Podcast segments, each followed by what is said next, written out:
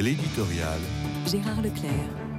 Est-ce Michel Onfray qui a relancé la formule en parlant de choc des civilisations à propos des événements actuels au Moyen-Orient?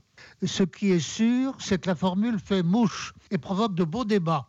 On reprend ainsi la thèse de Samuel Huntington dans son livre publié en 1996 à l'époque, il s'opposait frontalement à son collègue américain Francis Fukuyama qui, lui, se montrait assuré d'un processus de mondialisation qui amènerait la paix universelle sur toute la Terre sous le règne d'un droit partout reconnu.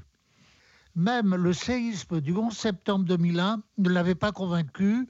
Il y voyait un simple soubresaut de l'histoire qui ne pouvait s'opposer à la marche d'un progrès irréversible. Plus le 21e siècle s'avance, plus il semble confirmer Huntington et démentir Fukuyama. Et bien sûr, le phénomène religieux est en cause, justifiant le mot d'André Malraux, la nature d'une civilisation, c'est ce qui s'agrège autour d'une religion. Au Proche-Orient, on ne peut faire abstraction de ce choc des civilisations caractérisé par des appartenances religieuses. Attention cependant, nous préviennent certains politologues, il serait extrêmement dangereux de déduire de cette opposition des civilisations la nécessité d'ouvrir un front de guerre entre Occident et monde musulman par exemple. Les Américains ont commis d'énormes erreurs après le 11 septembre 2001 en bouleversant complètement toute une région stratégique pour le plus grand profit des extrémistes.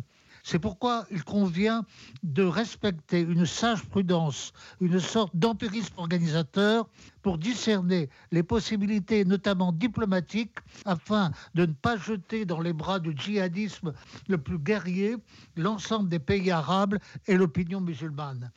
Et cela vaut aussi chez nous. Dès lors que nous sommes face à une forte poussée migratoire avec une possibilité d'intégration problématique.